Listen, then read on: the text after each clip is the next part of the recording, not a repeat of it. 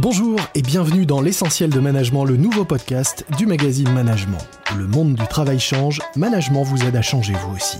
Chaque semaine, nos journalistes, nos experts et nos invités reviennent en profondeur sur un des sujets traités dans le magazine. L'essentiel de management, le podcast de la rédaction du magazine Management. Bonjour à toutes et bonjour à tous et bienvenue à l'écoute du podcast de management. Nous vous proposons de poursuivre l'exploration de l'univers de l'entrepreneuriat avec les conseils de nos experts et aujourd'hui, focus sur une étape incontournable qui peut parfois impressionner, le business plan, avec une émission intitulée Business Plan, solide sur le fond, élégant dans la forme. Alors quels sont les ingrédients indispensables que doit comporter un business plan? Est-ce uniquement une question de chiffres, comme son nom pourrait sembler l'indiquer, pour appréhender cette étape souvent cruciale dans le parcours des entrepreneurs et éviter de se faire des plans sur la comète, je suis ravi d'accueillir Sarah Korn, partner impact chez Founders Future, une société d'investissement et entreprise à mission contribuant à développer un entrepreneuriat ambitieux et responsable. Quel, quel programme Bonjour Sarah. Merci d'être euh, parmi nous aujourd'hui. Alors peut-être qu'en guise d'introduction, vous pourriez nous, nous présenter en quelques mots Founders Future euh, et peut-être nous préciser en quoi l'entreprise se distingue des entreprises d'investissement traditionnelles. Bien sûr. Bon, bonjour à toutes et à tous. Donc Founder Future, c'est en effet un fonds d'investissement en amorçage qui a été créé en 2018 par un entrepreneur de la tech. Et donc ça donne euh, quelques informations sur l'ADN de Founder Future. On a donc été fondé par des entrepreneurs. Beaucoup de nos investisseurs euh, sont entrepreneurs pour des entrepreneurs. Donc, on, on, on investit les premiers capitaux pour euh, de jeunes entreprises dans la tech et le digital, euh, on, qui peuvent varier entre 100 000 et 1 million d'euros en fonction du type euh, du type de modèle euh, d'entreprise. Et donc, on a vocation à investir dans des modèles évidemment d'entreprises ambitieuses, euh, et responsable, euh, puisque euh, on a développé, on a une enveloppe spécifique dédiée à des entreprises à impact positif qui ben, sont sur des sujets de transition sociale et écologique. Et donc dans le portefeuille de, de Founder Future, depuis la création, on a investi dans une cinquantaine d'entreprises aujourd'hui. Mmh.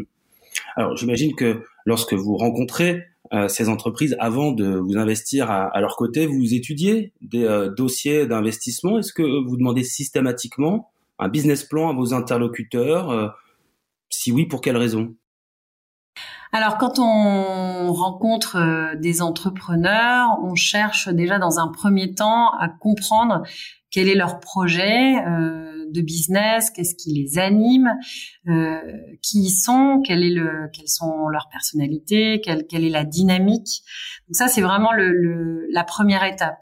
Euh, le business plan, il vient dans un temps de, je dirais, euh, peut-être au, deuxième, troisième, voire même quatrième rendez-vous.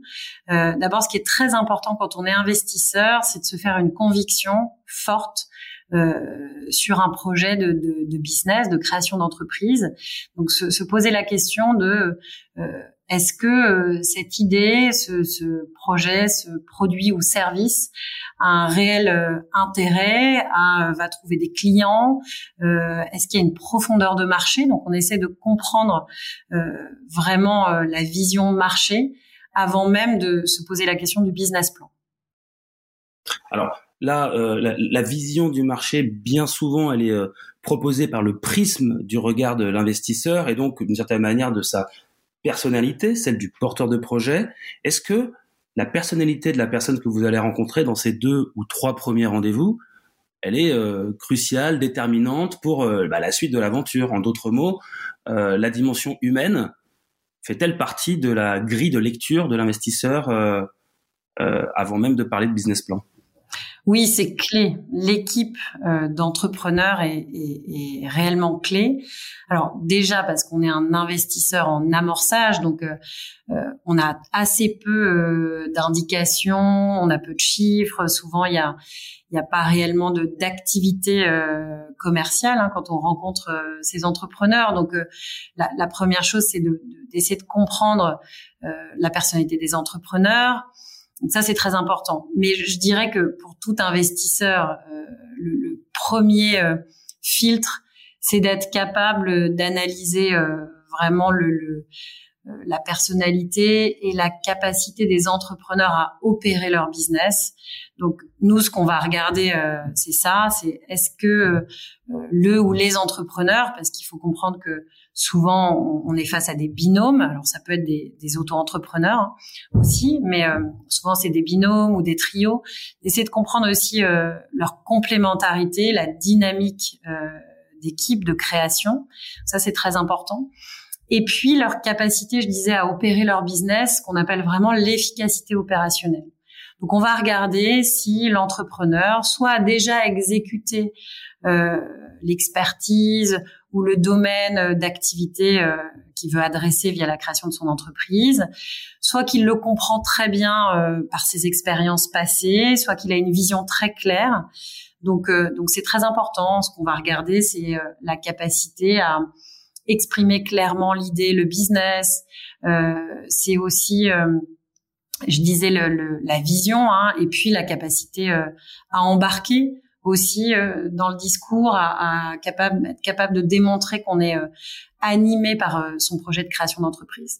Donc oui, l'équipe, c'est la clé, c'est vraiment la première chose qu'on regarde, nous, les fonds d'investissement, quand on, on reçoit des dossiers d'investissement.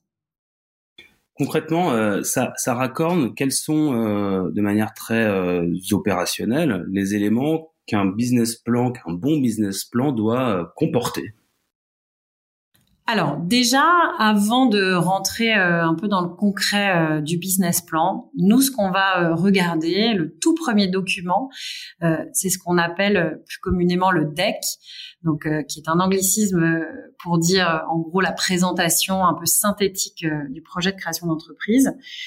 souvent, c'est ça prend la forme d'un PowerPoint ou, ou, d'un document Word assez bien structuré. De allez 10 15 slides donc il faut l'exercice est d'être quand même assez synthétique et qui va présenter de manière structurée comme on l'a dit d'abord la vision, euh, la mission de l'entreprise. Donc ça c'est la clé. Je disais la, la, la, vision aussi du marché. Comment est-ce que euh, son, son, projet de, de, création de produits ou de services va répondre à un réel besoin du marché? Donc ça c'est très très important. Euh, évidemment euh, d'avoir aussi une idée de la concurrence, euh, donc vraiment le contexte dans lequel on, on, on s'inscrit, l'équipe, comme je le disais, donc une présentation euh, assez claire de l'équipe et de l'expertise et de la complémentarité de l'équipe, qui peut être l'équipe de fondateurs, fondatrices, mais aussi souvent nous euh, on a des projets qui, euh, qui ont des comités d'experts. Donc euh, voilà, quelle est vraiment le, la base d'expertise, le socle d'expertise et de compétences sur lequel se repose le projet? Donc ça c'est très important. Et ensuite, évidemment, ce qui est très important, c'est le modèle économique. Donc, comment est-ce que euh, on pense euh, euh, développer des revenus avec son idée de, de projet de, de création d'entreprise? Donc, on a besoin de comprendre dans cette présentation à peu près la structure de coûts et, et la dynamique commerciale de l'entreprise. Donc, donc, ça, c'est très important. Et ensuite, en temps deux, on va rentrer dans un business plan. Je le disais au début de la discussion, souvent c'est euh, ça arrive vraiment entre euh, le deuxième, troisième rendez-vous, euh, échange, voire quatrième rendez-vous. Hein.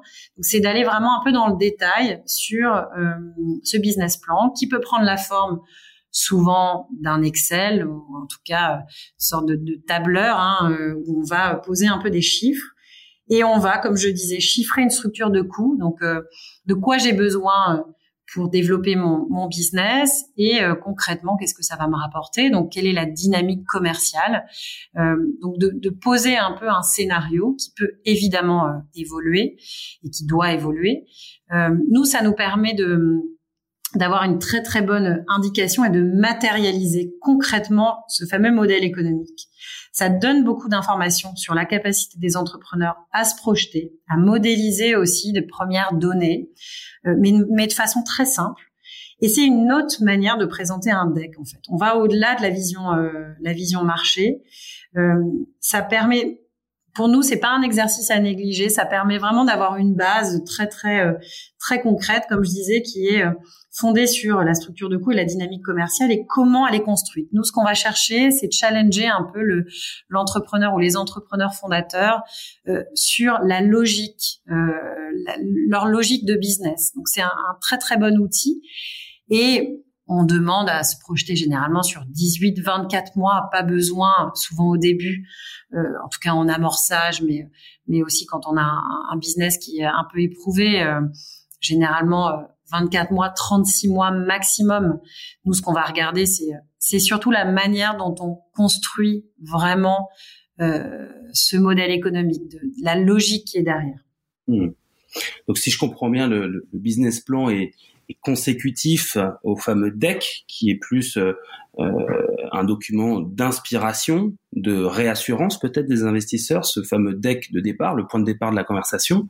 Si on si on, on focus rapidement sur sur l'enjeu de ce deck, euh, dans la mesure où il doit pouvoir euh, enthousiasmer, convaincre un investisseur, est-ce que euh, on peut vraiment le travailler un peu sous forme de storytelling, tout en restant très concret et très euh, terre à terre, mais euh, s'inspirer des techniques de storytelling pour bâtir un argumentaire, susciter euh, une émotion et convaincre. Oui, tout à fait. Je pense que c'est très important de euh, pouvoir embarquer son audience en utilisant tous les éléments un peu efficaces du, discours et vraiment les arguments, euh, ce qui fonctionne en matière de storytelling, donc de bien travailler son discours.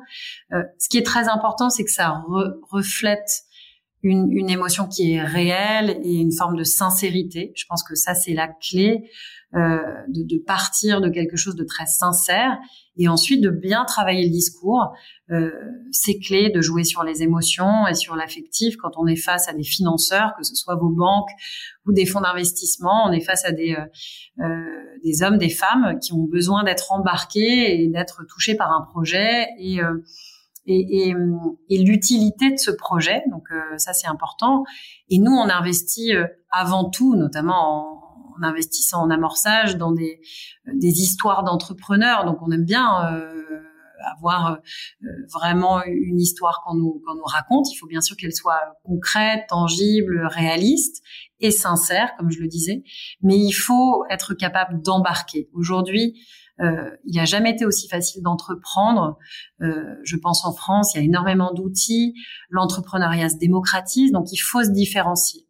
Et pour se différencier, il faut être capable de convaincre euh, de façon assez synthétique, d'être capable d'être euh, vraiment euh, convaincant rapidement. Donc oui, tout l'art du storytelling, c'est très important. Sarah, est-ce que vous recommanderiez à un ou une entrepreneur euh, qui n'a pas forcément besoin de récolter des fonds, euh, de réaliser malgré tout un deck et un business plan oui, c'est euh, un exercice qui est euh, nécessaire.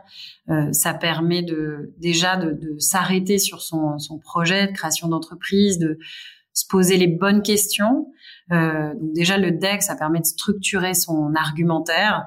Euh, souvent, c'est une bonne façon avant d'aller présenter, pitcher son projet, comme comme on dit très souvent dans le monde de l'entrepreneuriat. C'est important de l'écrire parce qu'on structure sa pensée même si on n'a pas besoin de chercher des fonds, euh, on va être euh, amené, quand on est euh, créateur d'entreprise, à pitcher son idée, son projet pour convaincre. Donc c'est nécessaire, c'est un exercice qui est nécessaire et qui d'ailleurs doit être fait régulièrement et doit index et évolutif. Donc c'est très très bien d'avoir d'avoir réalisé cet exercice et puis le BP c'est c'est nécessaire parce que c'est c'est vraiment un, une approche très bottom-up. Donc, euh, on, doit être capable de, matérialiser, de comprendre son business et, d'écrire, euh, comme je disais, quelle, quelle, quelle, est la structure de coût, quelle est la dynamique commerciale. Et c'est un exercice vraiment euh, euh nécessaire. Et il faut pouvoir se, l'approprier.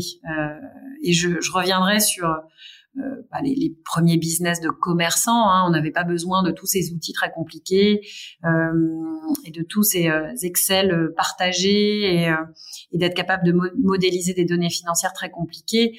Le, le, vraiment, l'important, c'était de comprendre combien nous coûtait un business, un produit, un service et combien on était capable de le vendre.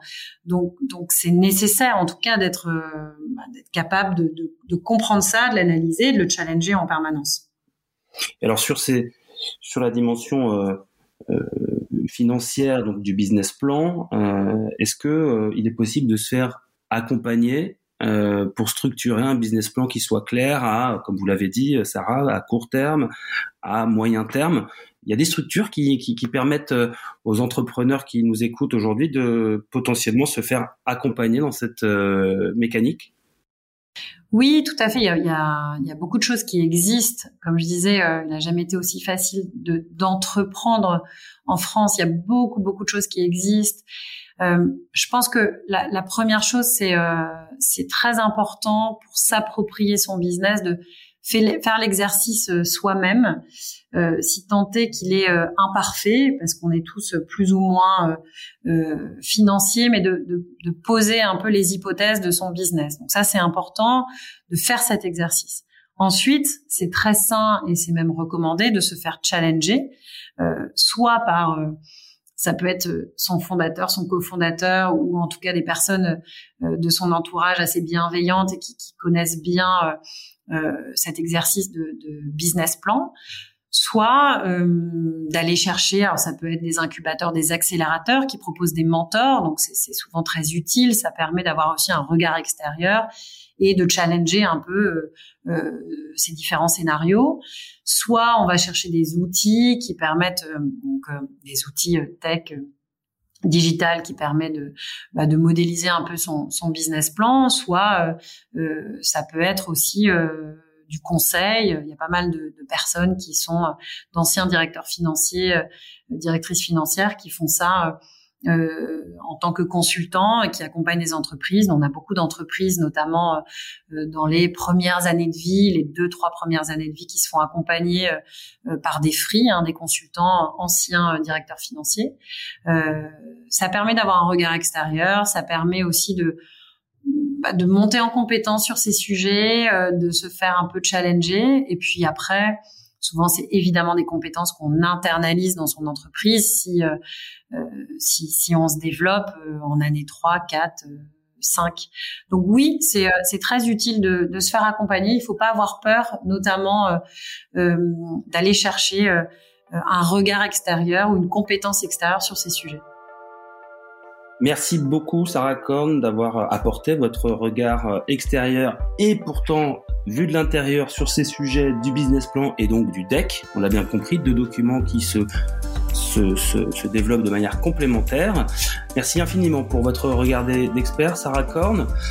Chers auditeurs, vous souhaitez en savoir plus sur l'univers de l'entrepreneuriat? Eh bien, restez à notre écoute. À venir, des portraits d'entrepreneurs audacieux. Merci et à très bientôt. C'était L'essentiel de management, le podcast de la rédaction du magazine Management.